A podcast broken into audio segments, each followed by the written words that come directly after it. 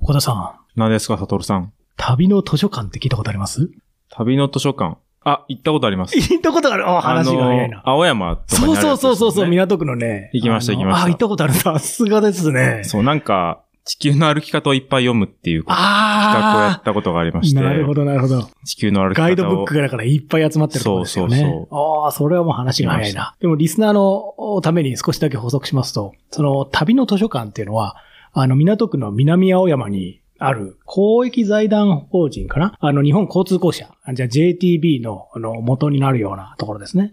がやってる図書館で、で、今コロナで1日に10人しか入れないんですね。うん。うんで、午前の部5人、午後の部5人とかで、土日も休みだから、こんな図書館になかなかないなって結構レア な施設で。で、そうですよね。そうあそうれ、平日の、平日のみで。短い営業時間そうそうで、で絶対予約しないといけそないうっ。てで、いう。 3時間ぐらいしか得られないから、だから5人しかいないんですよね。ローク行った時も。でも、その空間を独占できる感じとかすごい贅沢で。うん。僕もなんかあっという間に時間経っちゃってですね。僕もちょっとゴールデンウィークが事情あってちょっと、あの、どこにも行けなく、行けるはずの飛行機が20万円ぐらい損して、あの、行けなくなったので。乗れなくなった。そうだ、代わりに代替行為をちょっとしようかなと思って、旅の図書館っていうのは気になってたんで、はい。行ってみたんですよ。で、私はね、その、記事を書くとは別に何も関係なくですね、じゃあ昔のガイドブックとかをね、まさに今岡田さんおっしゃったように、そこってその、要するに観光産業とか、その昔のその旅の出版ですね、まさにう JTB とかもそうですけれども、そういうのを記録のために取ってある図書館みたいなものですね。うん。で、そこに行って、まあ昔のガイドブックとかちょっと試しに見ようかってね、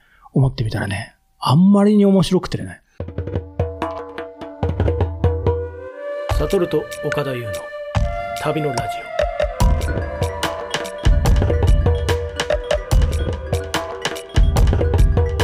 オ。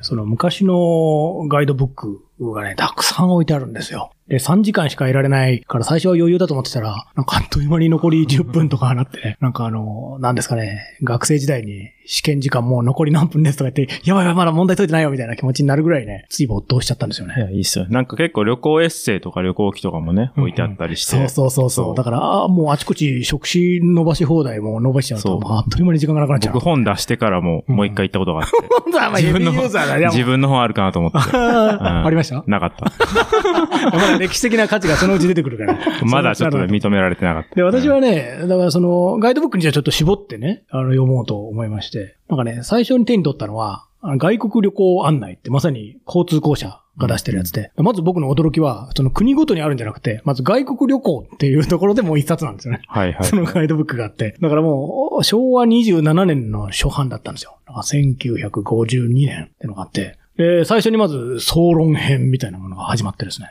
もう編も竹冠の編で、 もうもう物々しいんですよ。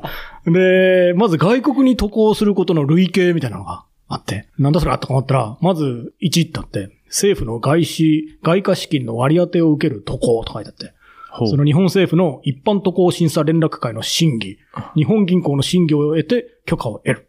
と書いてあってなるほど。それを得ないと外国旅行まず行けないんですよ。それが一番目というか、一番目が代表的一な番代表的な形ってことでで、すね。二番目はい、が、その第三者のギャランティーによる渡航とか、ギャ ランティー。なんかその、どっか偉い外資系の会社とかわかんないけど、うんそっかはいはいはいはらい保証するとか。で、三番が、その、駅務契約による渡航とか言って。うん。だから外国の会社とかと契約を結んで労働としての渡航みたいな。うん。だから簡単にはいけないんだなってね、1950年って言ったら、私なんか、その映画とかが好きだと、結構ね、1950年って、まあ、黒沢、小津成瀬とか、そんなに昔には思えないんだけど、その記述とか見てると、まあ、随分大変だったんだなってね、うん外国旅行ってまずそこに感銘を受けるんですよね。で、その外国に旅行するには航空機に乗る必要があると書いてあって。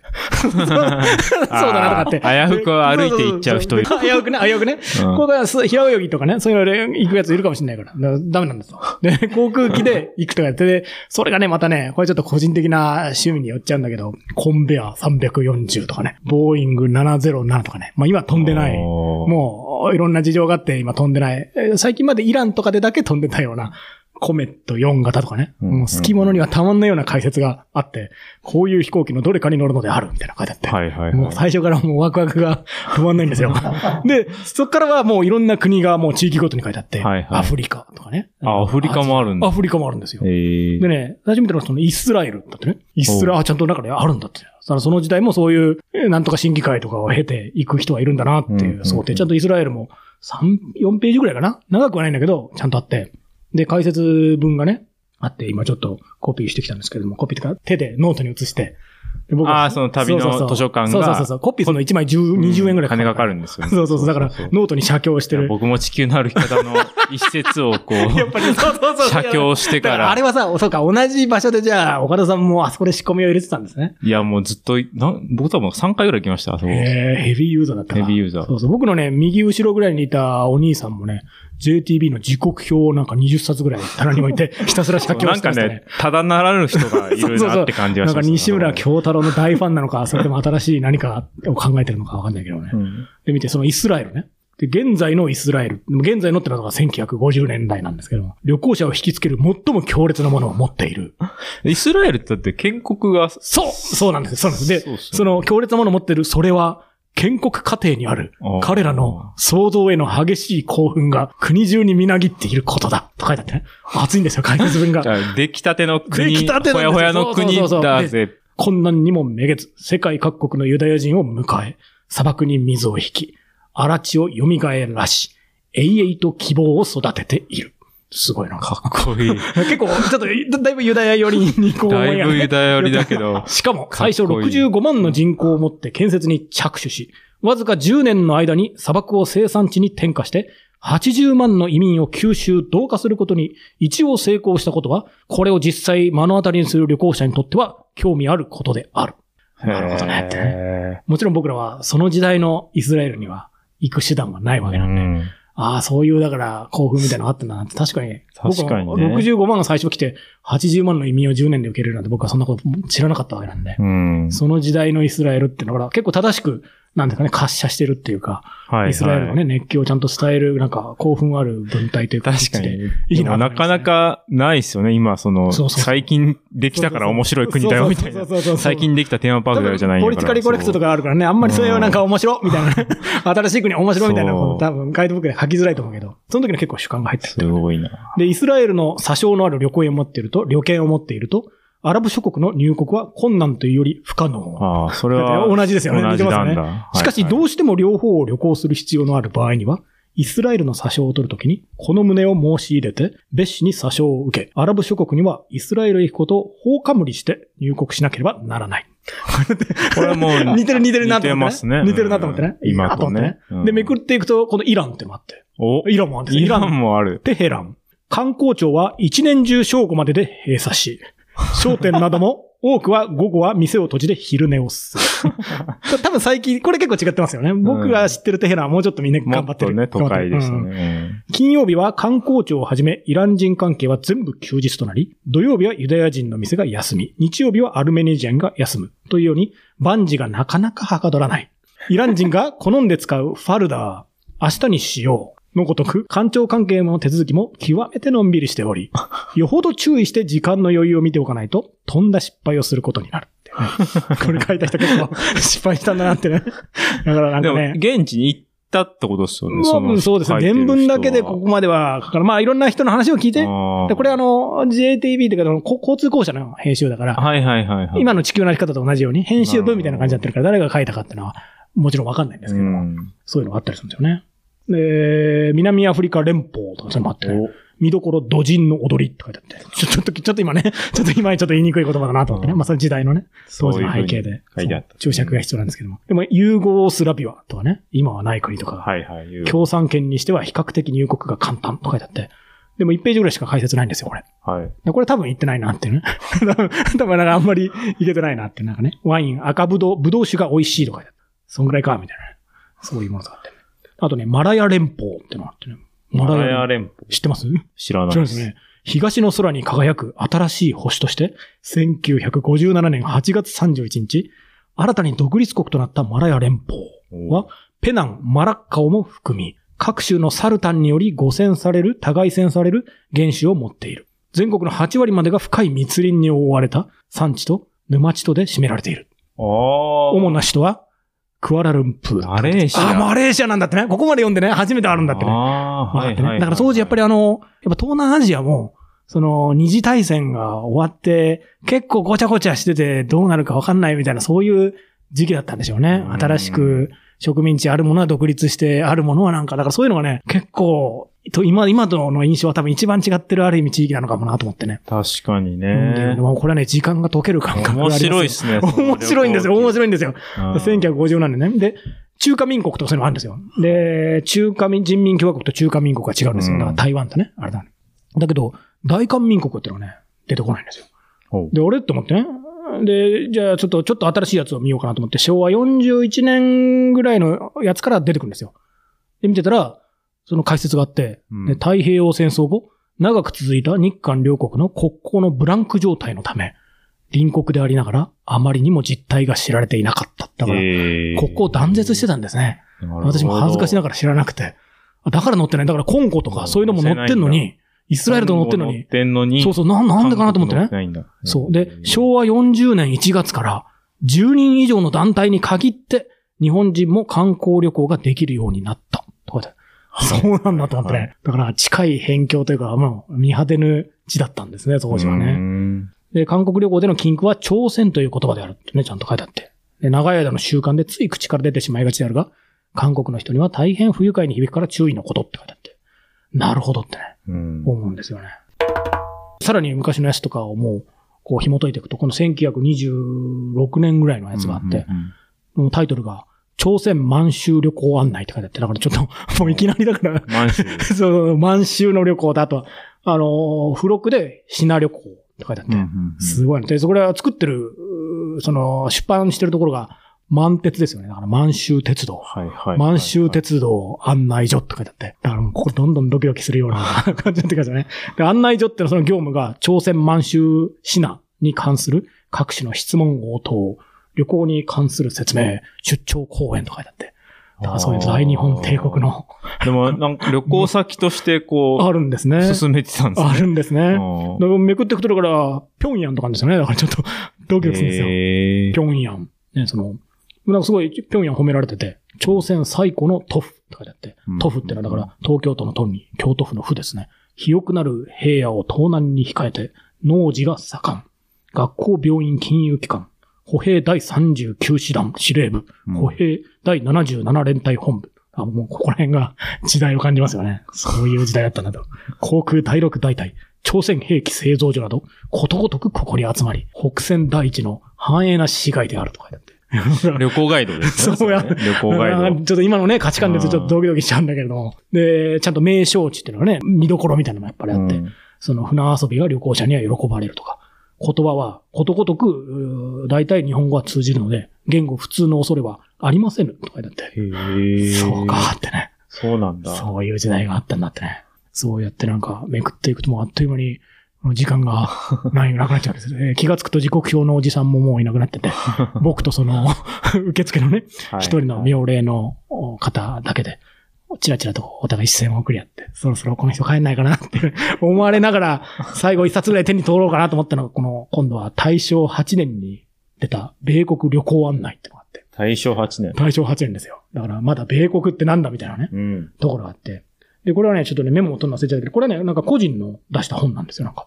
はいはい。だから、ちょっとだいぶ主観があって。うんだから結構、その、その人が言った見聞とか当時のだから、ブログ、ブログみたいな感じですよ、だからね。うんうんそれを本にまとめたみたいなものが、まあ、なんかいろんな良しなしがあって、そこに保管されたってんですかね。だから目次も結構主観まみれで、なんか驚くべき多数の自動車とかね。その一番威張ってる活動俳優とかだって。 なんだそれみたいな。アメリカでってことでそすかう米国の辻強盗とか ね。時々行われる婦女誘拐とかだって。そんなかと思うんだけど、なんか読むと、処女誘拐株式会社というのが秘密に設立されている。誘拐した女をことごとく将棋やインバイフに売り飛ばし、隠して得た金を酒と賭博としかして女狂いや男狂いに湯水のごとく浪費しては、次から次へと誘拐していくんだ。約100人ばかりの婦人の群れが毎日毎日行方不明となっているとは、毛頭偽りのない大事実だ。とか書いてあってね。ちょっとなんか、 ちょっとなんかあの本、当 かなんだ、えーと、縁文っていうかなんか、うん怪しい雑記本みたいなのじゃないかなって匂いはするんですけど、なんか、結構引き付けられるものはあってですね。なるほど。信用できぬ米国の処女とか書いてあってね。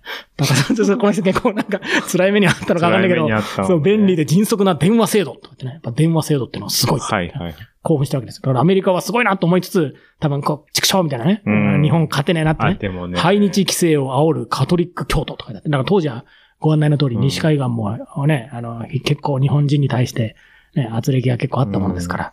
だからそういうものはね、書いてて。やっぱりでもやっぱり、えーアメリカに旅行するのはそんな簡単じゃなかったんですね。うんその、船でしかまず行けないんですよ、もう。だから航空機とか行ってる場合じゃないんですうよ。んうんで、検眼が、目の検査が厳重だから注意しろとかだって。うんうん。その目が充血してると乗船拒絶とかって。だからその目をきれいにしろとかってねなるほど。 今地球の歩き方に そういうのないじゃないですか。寄生虫検査も厳重なので。まあでもコロナで陽性だったの俺まあ確かに。 同じそうだから話ねですよ。ね。巡り巡ってね。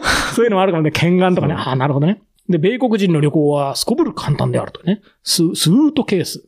あ、スーツケースですね。スートケース1個に手提げカバンを携帯するくらいである。これは驚きである。みたいなことがあってね。そうか。ね、なんかね、微笑ましいなって、なんていうかね。いや読んでてね僕もね、その、大学の、あの、ちょっと本にも書いてあるんですけど、大学のサークルがもう百何十年あるサークはルいで、はい、太平洋ク太ラブ平洋クラブ の、昔のその100年前の1910年ぐらいのうんアメリカへの旅行記を見たことがあって当時のだから学生先輩ですよね。だからそうそうそう。っていうのはやっぱりね、その、アメリカへのなんだろう、憧れと、一方で嫉妬みたいなものうんあが。ら、同じだ。そう、確かにそうか、そう かこ。のね混ざってて、そうだな。例えば、そう、ちょっと今見つけたんで読みますけど、はいまあ、アメリカ、ブロードウェイと銀座を比べてて、日本のこの銀座の夜を光の海に例えるならば、光の海に例えるな。 なんかいいな。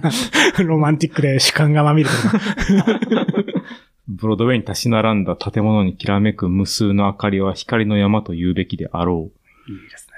ここにおいて我は、ブロードウェイと銀座に経済的な相違点を見出すのである。ブロードウェイの店舗経営方法の方がはるかに合理的である。みたいな感じで、ああ。まあ、すいごいすごいって書いてあるんですなけるほどど、、なるほど。一方で、なんか違う人の旅行記があって、これまた、はい。アメリカを見たき、聞いたきっていうのがあっいいな。て、 これの最初のスタートが、米国人の生活には詩がない、歌がない、あ あるにはあっても渋みを知らぬ詩であり、歌である。ーなるほどね。 例えてみれば、米国人の美はコーヒーの味に似て、日本の美は緑茶の味に似てい る。の飲み物がちげえから な。この最後の例えはちょっとね、で でももおい前いがな緑茶好きなだけやろっていうねいい感じなが。するんですけど、やっぱりその、なんていうの、うん発展してすごいけど、やっぱ、なんかわかっ、なんか、なんだろう、うん文化的には日本の方が上だよね、みたいな、そちうょでっすと、ね嫉妬の。なんかいろいろ背負ってんですね、気持ちが。そうそうそう。国を背負ってるっていうかね、一回の旅行者には過ぎないんだけれども。そう。だけどアメリカから見たらなんかよくわかんねえ、なんか肌の黄色いやつがいるぞってくらいにしかなんないから、こっちのプライドと向こうの普通に接してくるのとのギャップがやっぱり辛いんでしょうね。 わかるなそううん。だからね、ここういうのいいな、いいなって思ってたら、肩叩かれて、閉館のお時間ですって言われてしまったので、だな。厳しいですねこれ以上はちょっと読み進められなかったんですけど、なんかね、これはね、旅の図書館。僕は知らなかったんですよ。いいですねこれいいとこですね、これね。そう。いや営業時間だけがね。 営業時間が短 い。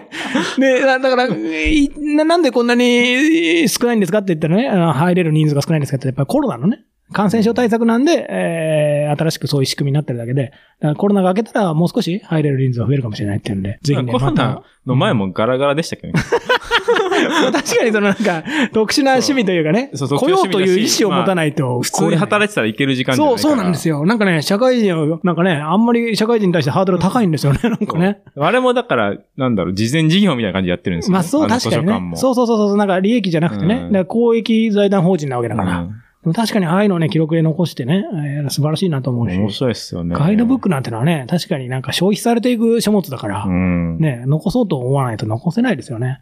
でもフォーマットは似てるんですよ。やっぱり見どころが何とかね、地図は何とか、まあ当たり前ですはけいど。はいはい。で記述に主観は確かにあるかもしれないけど、だから、うん通して思ったのはやっぱりガイドブックってのは僕らも親しみのある形式なんだけども、うん中身がガラッと説明文がガラッと違ってると、やっぱり本当にこの100年ですかね、ずいぶん世の中って変わってきたんだなっていうのをね、このなんかガイドブックを見て、なんか本当にあ初めて思ったっていうかね。確かにね。すげえそのなんか、すげえなと思いました年ね。代ごとの地図をこうね、世界地図を並べていくと、うんうんうまんあ、面白いみたいな話はね、よくありますけど、ありますありますけど。ガイドブックを、うんそれをこう、あの、一、一人の人間のし視点から、そそうそうそうのそう世界地図を見るっていそうう、そうそうそう。体験はだから注意すべき点とかもね、なり全然うんやっぱり違うんだし、面白いですね。ね、だから自由に海外旅行できるようになったのは本当に最近なんだなってね、んなんかね、思いますよね。だからコロナが明けたら、だからそういう時代をもう一回、本当に追体験できるのかなっていうのね、はい気持ちにもなりましたしね。うんなんかね、面白かったですね。 100年後の人は、サトルさんの旅行記をそうやって読むんじゃないですか。ね、あんまり読まないでほしいです けどね、なんかね、こいつ恥ずかしいなとかね、こんなことで感動してるなって ね。でもね、なんかね、いいもんですね、ガイドブックっていうのは。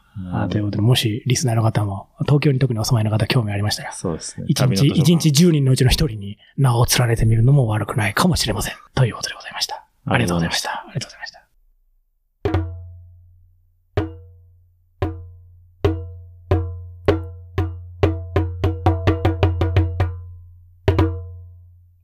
旅のラジオ、この辺りでお別れしたいと思います。